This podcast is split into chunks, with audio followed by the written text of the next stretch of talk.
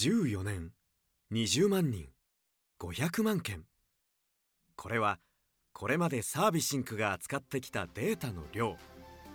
しかし我々はウェブサイトを作っているわけでもシステム開発をしているわけでもありません。我々はお客様のサービスを作っています。エンドユーザーのちょっと便利を徹底的に作り上げていく。不動産業界に特化したウェブ制作会社。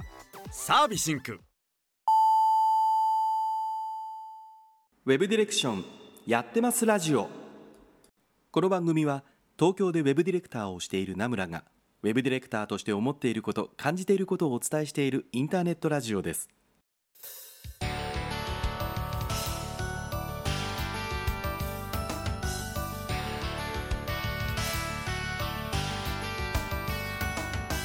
皆さんこんばんは名村真司です。1週間のご無沙汰いかがお過ごしだったでしょうか？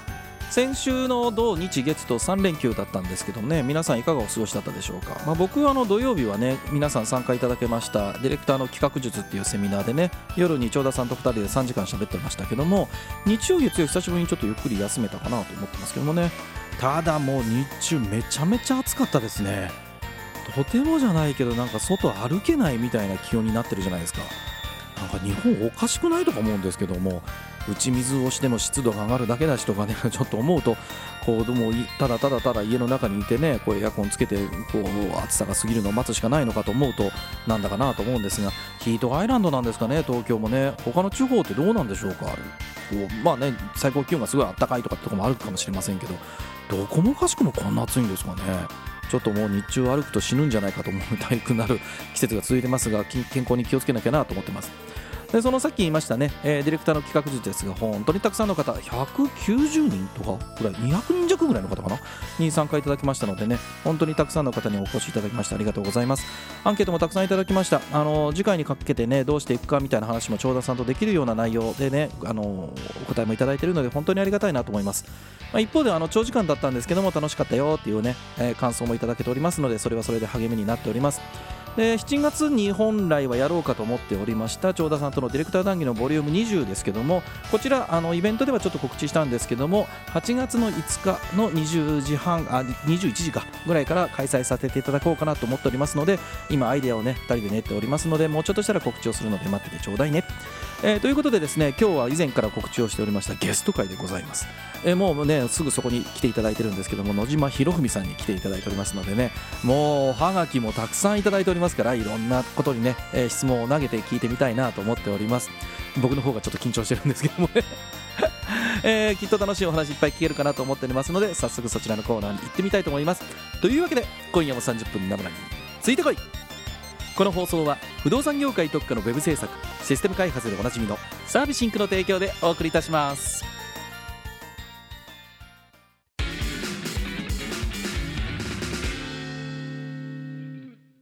お待たせいたしました。本日のゲスト、野島博文さんにお越しいただきました。はい、よろしくお願いいたします。野島博文でございます。どうもありがとうございます。ついにこうですね、私はもうドキドキドキドキしながら今日お越しいただいたんですけどもね。いえ、えー、とんでもないです。ありがとうございます。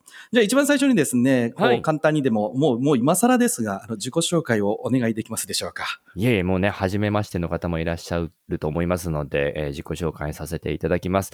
青鬼プロダクションというね、声優事務所に所属している野島博文と申します。まあ、もちろん声優という仕事をやっているんですが、えー、ラジオですとか、イベント MC ですとか、いろいろね、声を使う仕事をね、いろいろやっております。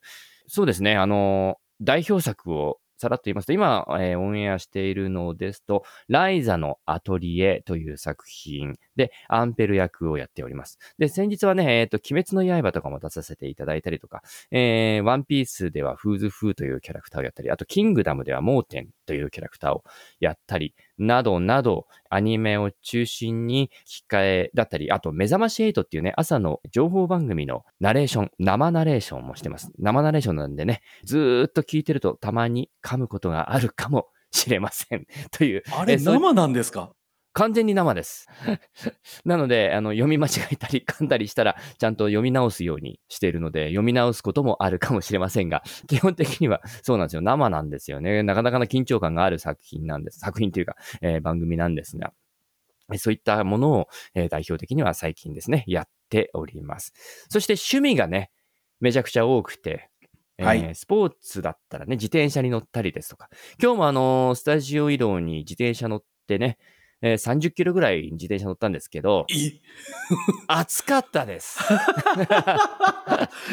今日、自転車で移動されてるんです気温38度か自転車で移動が趣味なので、なるほど。今日はでも暑かったんじゃないですか、今日あの40度近くまで 上がってたので、ちょっと後悔しましたね。あの、ちゃちゃんとね、やっぱ気温は考えてから出た方がいいなというふうには思いましたけど、あの、そんな中で、ね、倒れないようにしていただいていろいろ趣味がある中で音楽そうですね。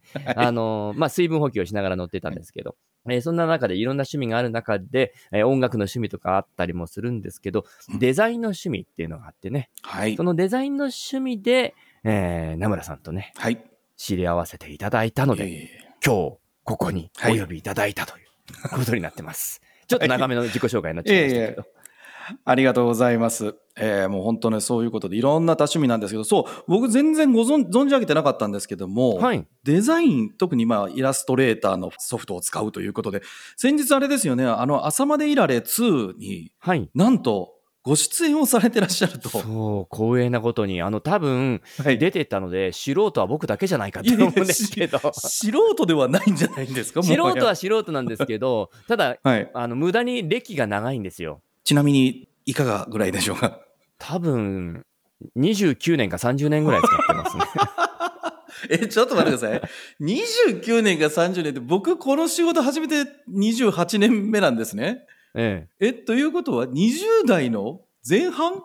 そうですね。あの、僕、てかもう20代の前半、20歳、20歳ぐらいですよね21の頃に、はい。あの、一回制作会社に勤めて、はい。あの映像制作とか、あまあ、音声編集もやってたんですけど、映像制作もしてて、はい。それであのイラストレーター使ってたんですよね。ああ、そ、でもその頃って、イラストレーターのバージョン2とか多分 1? 2.5とかあそうですよね。3とか。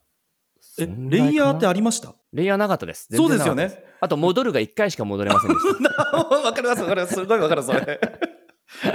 保存しまくってましたね、だから。そうそうそうそう。なんか、ファイル名に分単位でつけるとか、バージョンなんかそう1からそうそうそうこう100とかもうもう120とか、ああ、そうそうそうそう。ファイル名もう100ぐらい前いっちゃいますよね。そうですよね。自分で戻るを作んないといけないんですそうよね。そうそう。このタイミングに戻すためにはちょっと保存しとかないとまずいなっていう状態でしたよね。あと、あの、プレビュー画面で編集はできなかったんで、はいアートワークで、はいはい。アートボードで書いて、はい。さあ、うまくいってるかなって言って、プレビューモードで見るみたいな。そんな感じでしたよね。これね、今聞いてるお子たちは誰もわかんない話だと思うけどさ。そう、昔、そうですよね。2とかの頃って、フォトショップ、イラストレーターもレイヤーがなかったんですよね。レイヤーないですからね。はい。フフォトショップの場合はチャンネルはあったんですけどね。そうですね、そうですね。ええでも、あの、ぼかしもガウスでぼかすと、だいたい10分ぐらい待ったりしましたよね。ぼかしが濃かったりすると。わかりますよ。僕、もっとプアなマシンだったので、本当になんかもうか、フリ何回かに一回フリーズぐらいに近かったと思いますけどね。もうね、フリーズかなってよくわかんなくなっちゃいますもんね。いや、あの、ちなみに、クアドラ650というね、うわー Mac を使ってたんですけど、自分では買えない機種だったんですけど、やっぱ会社だったんで、はい。あの当時、普通にもう Mac とか50万から100万ぐらいの間のそうですよね。金額でしたよ。ね。あの、Mac クラシックとかね、ちっちゃいやつでも、はい。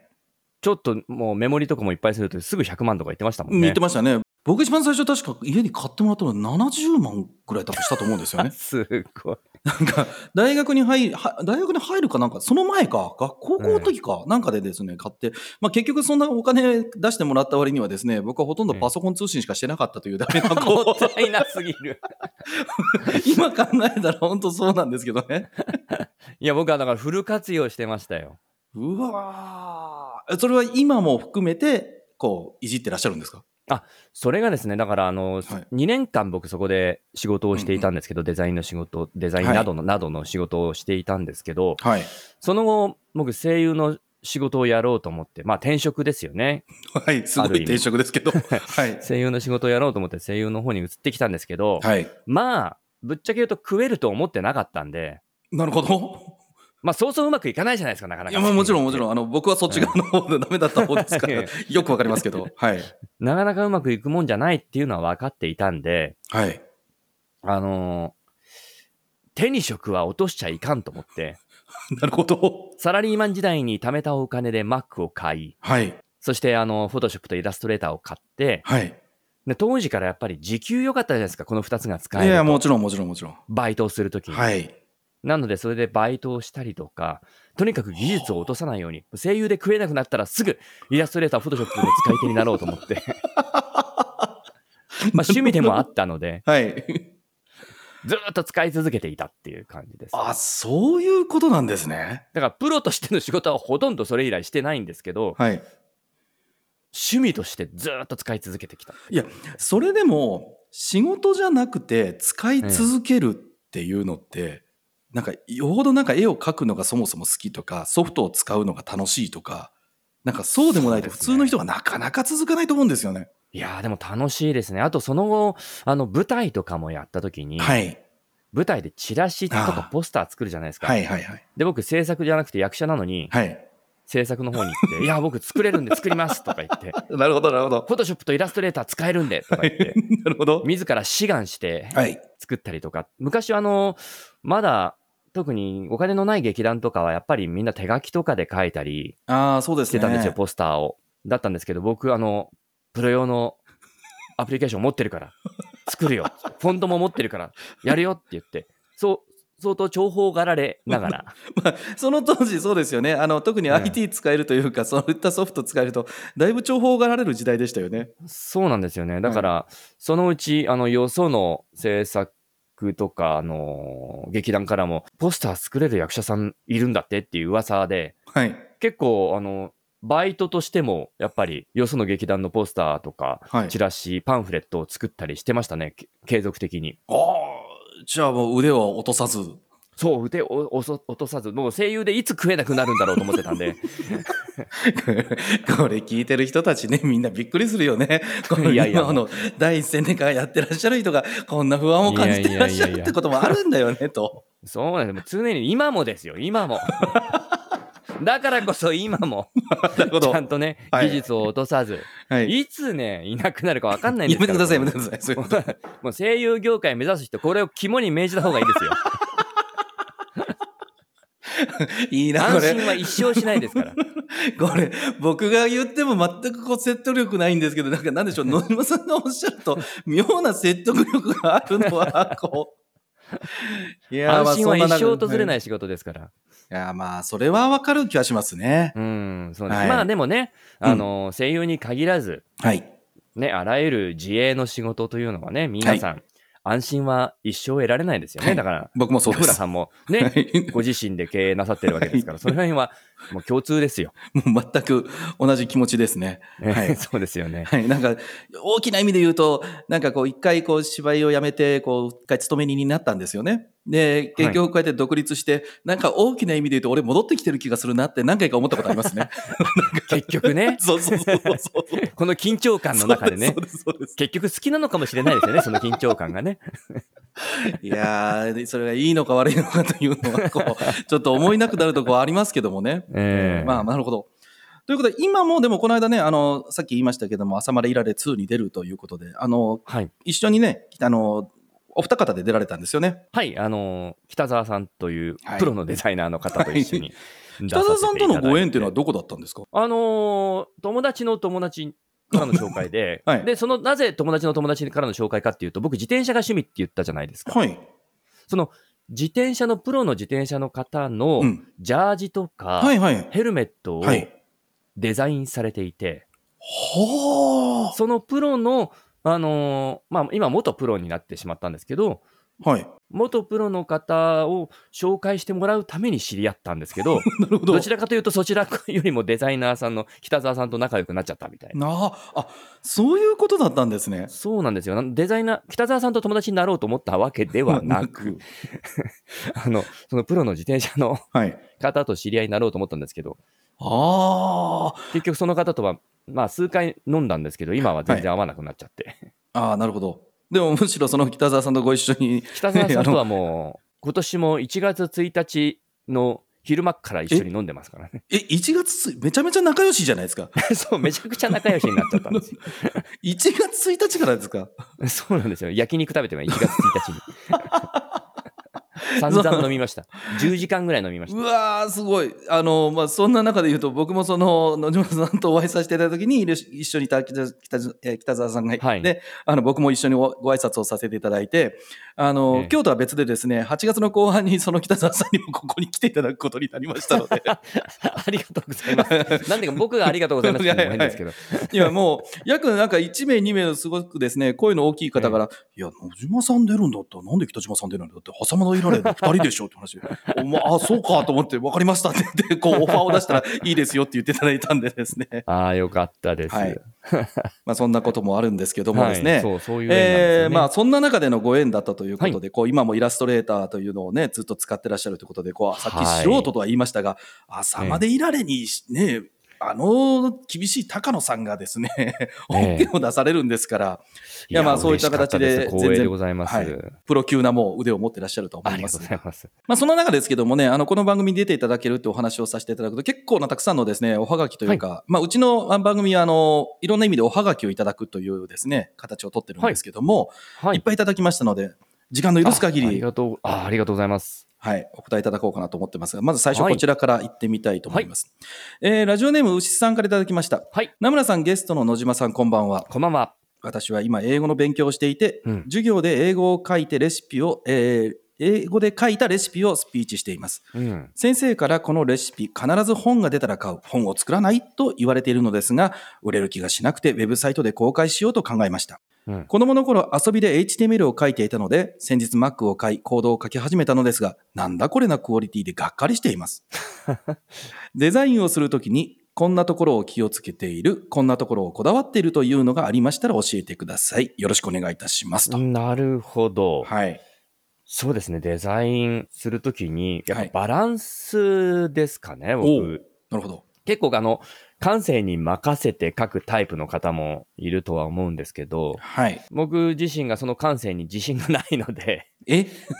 ことはないんじゃないですか、結局的に使うのは感性なんですけど、はい。もう勢いでブワーって書くというよりは、はい。結構客観視を定期的にする感じで、はあはあはあはあ。だからもうデザインしたらまたちょっと、もちろんプロではないので、このなんだか納期みたいのがあんまりないので、自分のペースでできるので、スちょっと1時間ぐらい置いて見てみたりとか、うん、ちょっと一杯引っ掛けてから見てみたりとか、酒飲んでちょっと状態で見てみたりとか、自分の状況をちょっとはい。変えていろいろ見て、このバランス、その時の感性、色合いとか、まあ形のバランスとかですね、そういうのがなんかいいかなっていうのを、この気持ちをこう切り替えてみるように、いろんな目線から見るようにはしてますね。そこを気をつけてますね。ああ、なるほど、なるほど。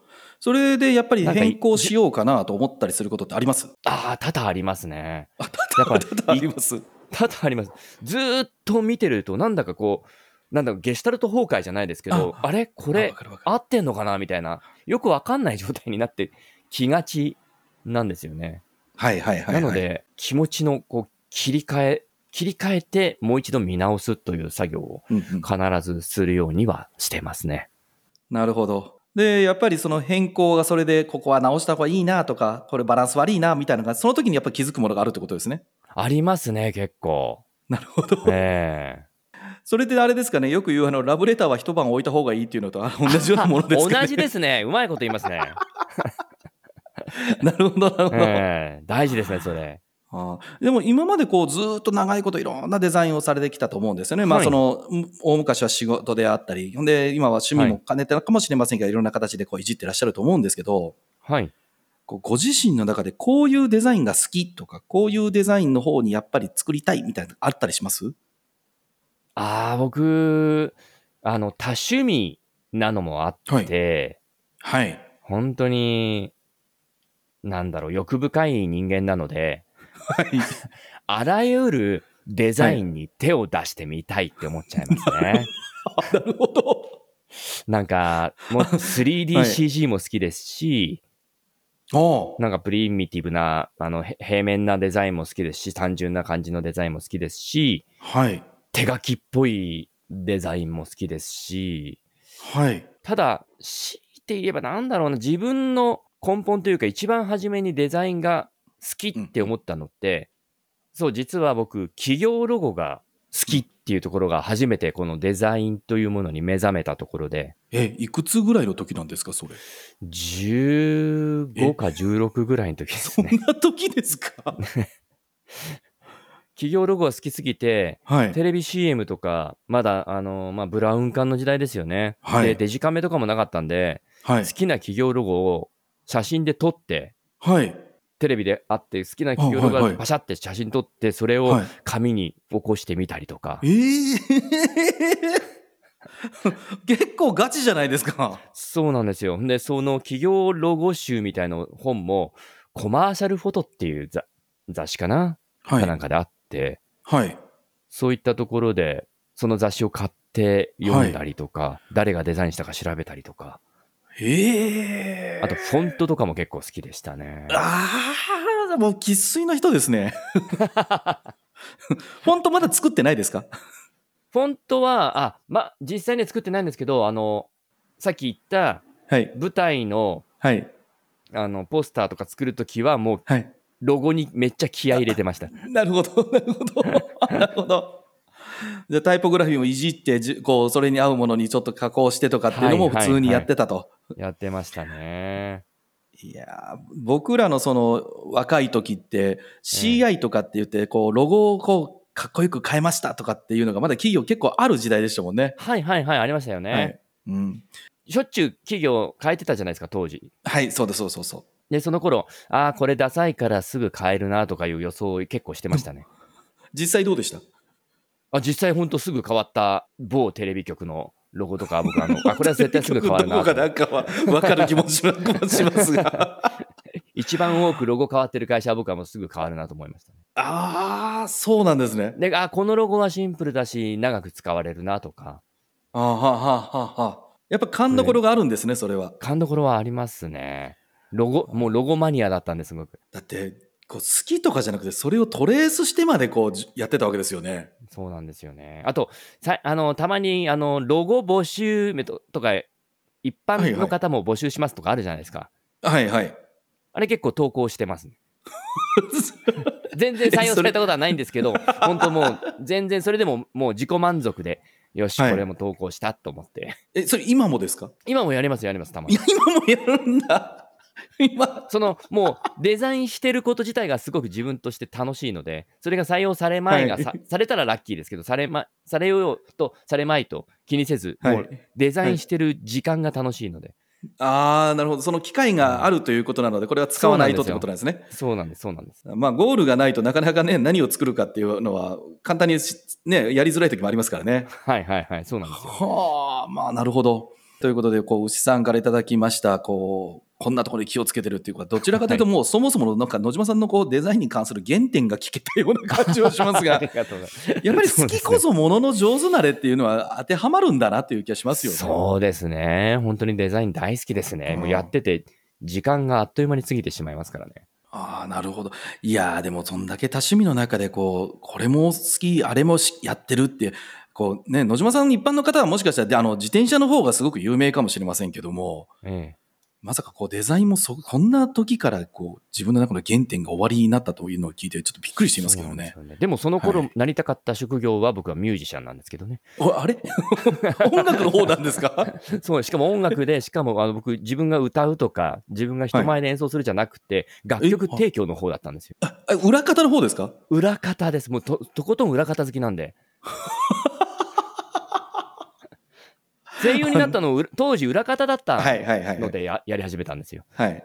まあ今でこそね、だいぶ表に出るようになりましたけど。ねまさか、はい本当表に出ることになるとは夢にも思わなかったですね。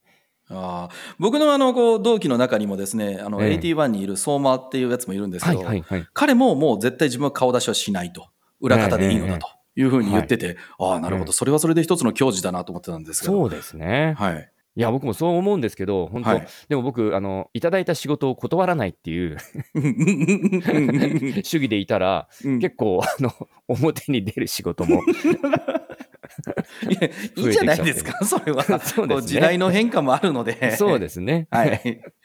なるほど、わかりました。はいえーでは、じゃあ、牛さんのお答えになってたかもしれません。はい。た。じゃあ、次のおはがきに行ってみたいと思います。はい。えーと、ラジオネームブルーマウンテンさんからいただきました。ありがとうございます。名村さん、野島さん、こんばんは。こんばんは。今日は完全にミーハーな気持ちでおはがきを送ってしまいました。はい、ありがとうございます。野島さんが今回名村さんの番組にいらっしゃるきっかけが声優つながりではなくイラストレーターということで、ええー、と思っておりました。ですよね。はい。そのことを知って、朝までいられ2にご出演されているのを知ったのですが、野島さんは何がきっかけでイラストレーター大好きっ子になられたのですか？ということです。なるほど。まあね、はい。結構語っちゃったところはありますが、はい。そうですね。僕特にあの気に入ったところがあるんですよ。でもイラストレーターの。お何ですか？あの、まあもちろんいろんなあの絵を描くというかデザインするアプリっていっぱいあるじゃないですか。はい。その中でイラストレーターが気に入ったのは、先ほども言いましたけど、ちょっと日を置いてから見るとか、はい。あのしばらくしてからこうじ自分の違う目線で見るとか、そういったことをしたときに、はい。修正がめちゃめちゃ細かくできるところ、ああ、それは例えば手書きとかだと辛いよねとか。うん、ちょっと消しゴムで消してみはいたいなのがあったりとかあるんですけど、イラストレーターってね、あの、うんうん。アンカーポイントを動かしゃいいので、なので、はいそこの修正の手軽さが気に入りましたね。あーあ、それはデジタルだからこそってことですよね。そうですね。なので、それが好きすぎて、僕、うんうんあの、昔、もう、それも20年ぐらい前かな、当時、最新だったブロはいグというものに手を出したときに、はい。ブログのタイトルを何にしようかなって考えたときに、はい。ブログのタイトルはアンカーポイントにしました。当時その理由が分かる人は誰もいなかったんじゃないですか？いなかったでしょうね。あんまりいなかったとは思うんですけどね。声優なのになんで、なぜかアンカーポイントというブログタイトルにしてます。それぐらい、あの、アンカーポイントが気に入ってたんですね。修正聞くところが。はい。おなんかお響きも好きで。ああ、なるほど。そのブログが今もあるんですか？今もどっかに 検索したらあるんじゃないですか。もう、もう荒れ、荒れまくってんじゃないですか？あの、なんかゲストのコメントコーナーが。も あなるほど。う、もうほったらかしにしてるんで、もう、もう10年以上書き込んでない。ああ、なるほど。もうなんかそこにアクセスするためのパスワードも忘れちゃったみたいな。なるほど。いや、でも、アンカーポイントというのはなかなかですね。えーそれぐらい好きですね。そうそれであそれ僕これにちょっと乗っかってなんですけど、フはいォトショップは使わなかったんですか？フォトショップも全然使ってます。めちゃめちゃ使ってます。それは今もですか？今も全然使ってますね。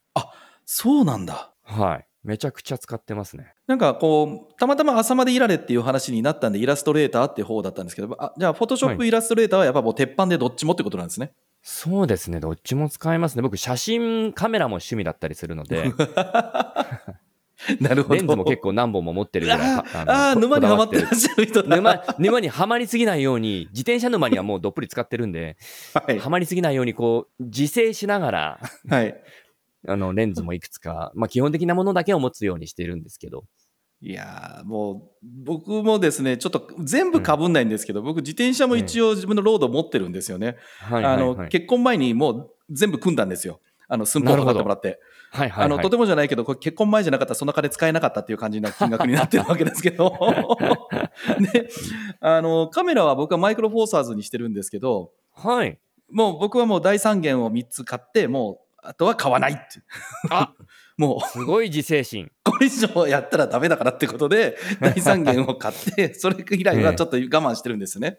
ええ、で、そんな中で言うと、僕とこう野島さんも共通のこう友人っていうことで言うと、あの、はい去年この番組に出てくれた最上都合ですよ。ああ、あいつ今もうカメラ沼にすごいので、しかもあの星空を撮るのに一時期ハマってたじゃないですか。あ、めっちゃハマってましたよね。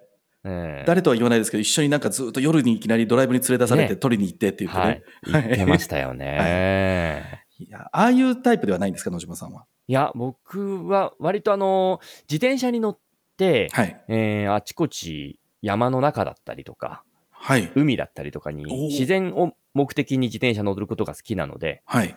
それでカメラ持ってって風景を撮ったりとか、あ割あ、なるとほど。自分は撮らないんですけどね。自撮りが苦手なので、割と風景だったりとか、はい。あとはまあ、あの、建物とか、物とか、そそういったものを撮るためにはい。買ってるかなって感じです。だから、広角レンズが結構好きですね。ああ、なるほど、なるほど。ええじゃあ、外に行っても広角を持って、こう行って、ええ広く景色を撮って。収める。はい。はい。じゃあ、自転車にこう乗ってポタリングしながら、こう、いろんなところに行ってみたいな感じなんですね。自転車との相性がいいんですよ、また。ああ、まあ、わかりますあね。のこね、撮影スポットとかに、車とかだと、はいこう、ちょっと駐車スペースがないと、もうそのまま、ああー、ここの景色いいのにって通り過ぎたりするじゃないですう。か。はい。はい。そういったところ、自転車だとさっと止まって、はい。こう、撮影ポイントでカシャッといけるっていうのがね、相性いいなと思いながら。なるほど。はいなるほど。じゃあ、その部分で、こう、カメラにも行き、写真にも行き、で、えっと、自転車との相性もよく、で、戻って帰ってきたら、うんそれをこう、レタッチするとかってそうラ、ライトルームだっり。たり、ライトルームで現像して、フォトショップでいろいろ細かくちょっとね、修正加えたりなんかもして、みたい それ、いつやってらっしゃるんですか？な ねえ、本当に時間がないんですよね。ずっと。だと思いますね。いや、すごい。あのーブルーマウンテンさん、こう、イラストレーター大好き子になられた理由、こうね、おはがき読む前にもいろいろ語っていただいているので、こういうきっかけでしたよま毎回、あの、は脱線しちゃうんですけどね、あ 全然全然全然大丈夫ですよ。こう多分ファンの方々とかね、聞いてみたい方はいろんなそのバックボーンも含めて聞きたいからだと思いますので、ありがとうございます。えーラジオの良さげなところだと思いますから、そういった形だと思います。では次のおはがき行ってみましょう。はい。えーラジオネーム高見義雄さんからいただきました。名村さん、野島さん、こんばんは。こんばんは。今回野島さんがゲストにいらっしゃるということで、ぜひお聞きしたいことがあります。はい。野島さん、仕事の上で大事にしていることは何でしょうか？はい。私はウェブの仕事をしていて、声のお仕事のことは全くわからず、すごいなぁと思うだけですが、そんな中で野島さんの声のお仕事とイラストレーターという二足のわらじを履いて活動されている。その原動力となるものをお聞きしたくてハガキさせていただきました。もし差し支えなければ教えてくださいということですが、もうはい二足どころじゃないという話ですけどね。そうなんですよね。あの、足は2本しかないのに、もう何足も 履いているという。自転車というねわらじも履いてますよね。あ、そうですね。たでも、その多趣味に至ったのって、最近もその趣味って増えていくもんなんですか？あのーここ、これもね、結構、あの、各方面でも語ってるんですが、はいはいはい。あの、趣味が増えすぎてしまって、あの、はい。ミニチュアをえ？造形するのも好きだったりえ、して、そ、そっちもですか？えーあの完全にアナログの方ですね、もうはい。粘土だったりとか、そういったもので、それもあのインスタグラムの方にアップしてるんで、多分クオリティの方は見ていただくと分かると思うんですが、めちゃめちゃあのリアルめのやつをうわんですけど、指先サイズなのにみたいうな。わーマジですか あのいろいろわらじがいっぱいあるんですけど、はい。趣味の、はいでも趣味増えすぎると本当にやばいので、はい。趣味の断捨離をしてますね、逆に。趣味の断捨離ってあるんですね。初めて聞きましたけど、それは。趣味はもうできるだけ、あの、この趣味ははい。なくても大丈夫とか、この趣味はもう時間割けないなとか、このランキング低いなって思ったものは切るようにしてます。なるほど。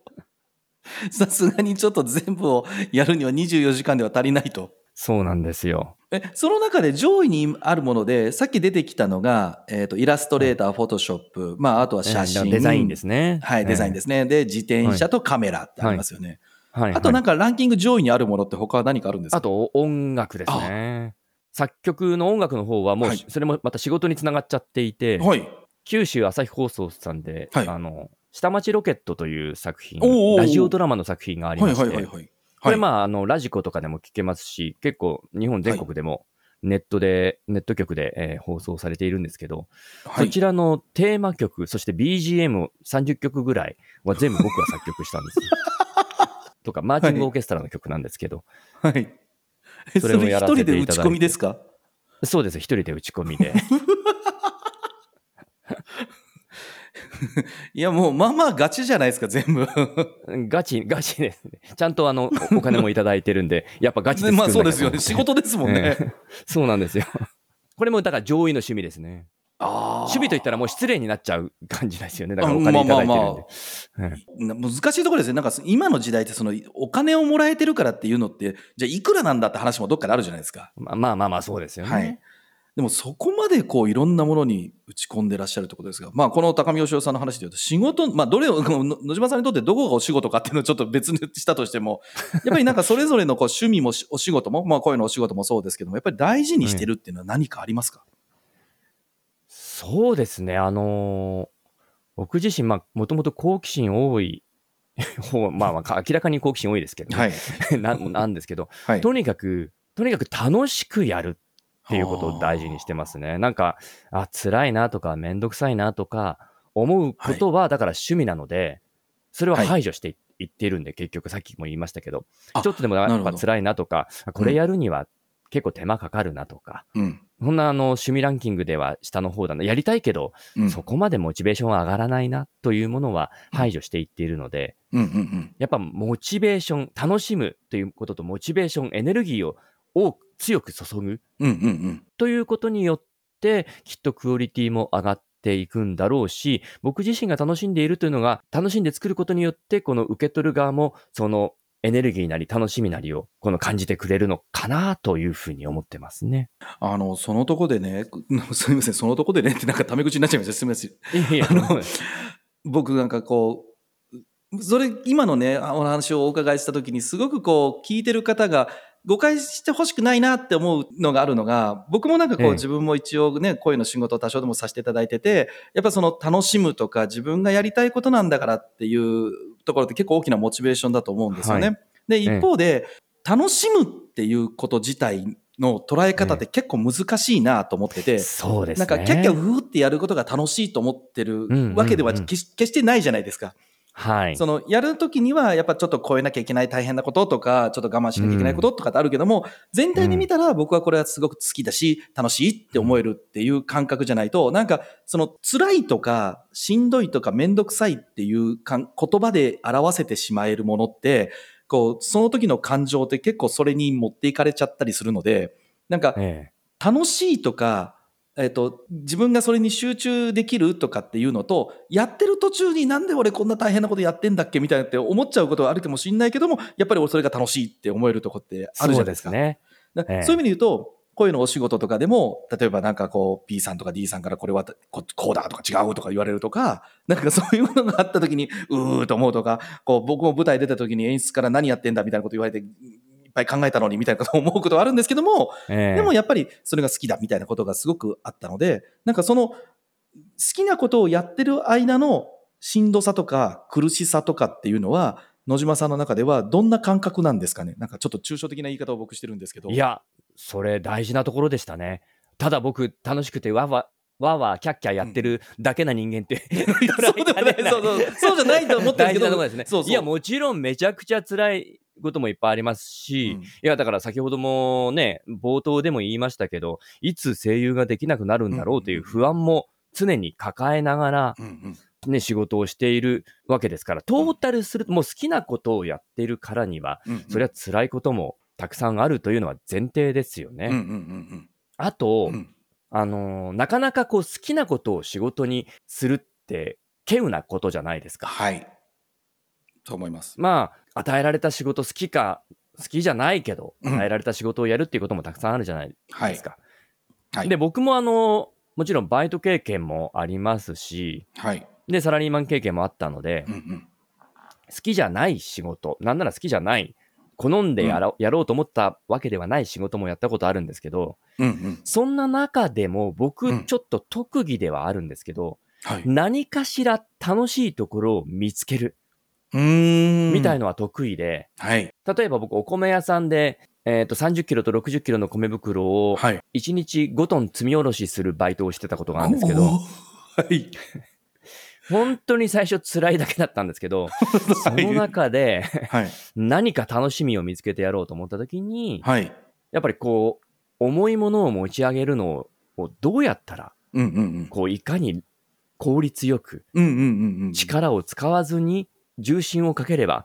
力を使わずにこの乗っけなきゃいけないトラックに、この重い荷物を乗せられるのかっていうのをずーっと研究しながら、なんうんうん。もう何百袋って持ち上げてたら、うんうん。だんだん楽しくなってきて、自分の上達がこうあこう今のうまくいったとかああこれ違うんだとか。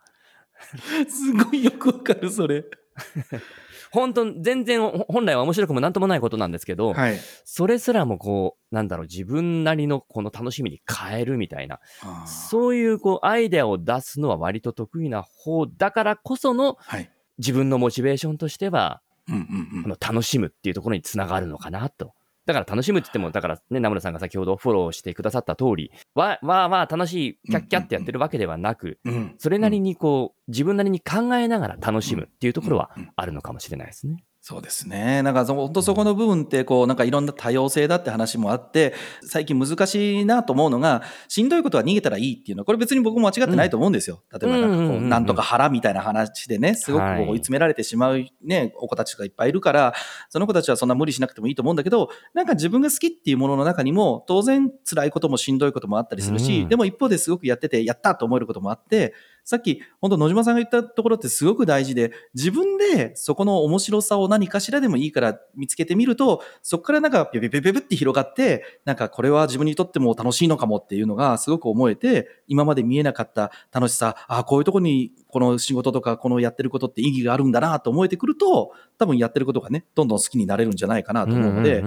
なんか本当に好きっていうものも、なんか何が自分が好きなのかなとか、自分が見えてなかった好きっていうものを見つけるようになれると、きっとなんかね、生きていくとかね、そういうのって楽しき楽しめるんじゃないかなって普段ちょっと思ってたので、今なんか野島さんにもそう言っていただけて、ああ、よかった、ほっとしたとか、ちょっと個人的に思ったんですけどもね。いやいやいや、嬉しいです。そう、共感していただいたのも嬉しいですし、すごい、僕のこのたどたどしい言葉をうまくこうまとめてくださったんで、ありがとうございます。わかりやすいです。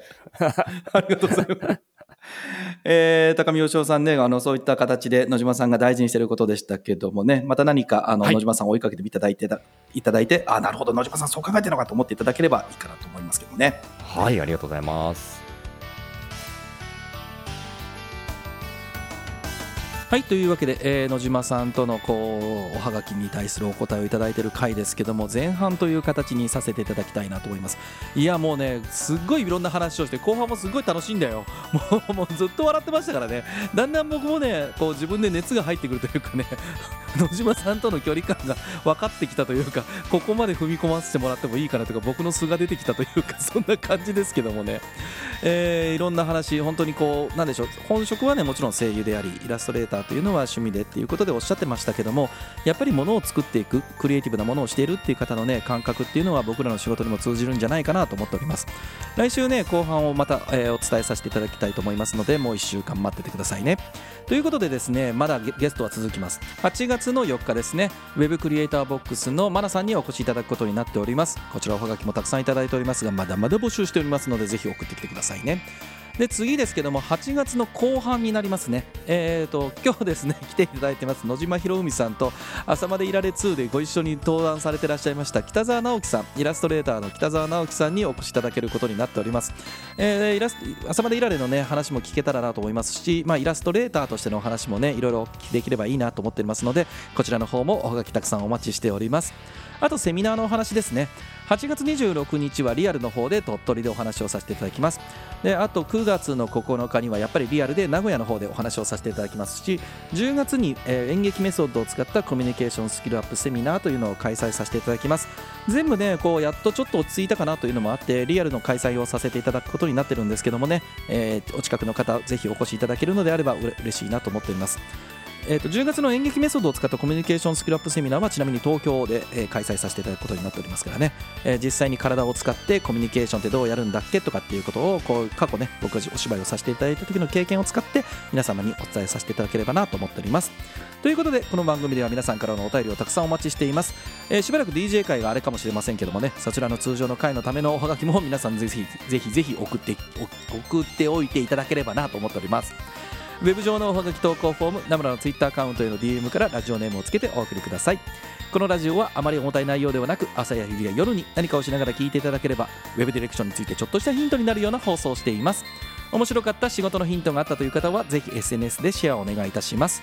Apple Podcast や Spotify などの配信プラットフォームでお聞きの方は、この番組のご登録、また Apple Podcast でお聞きの方は、高評価をいただけると嬉しいです。というところで、あっという間にお時間でした。お相手、名村真司でした。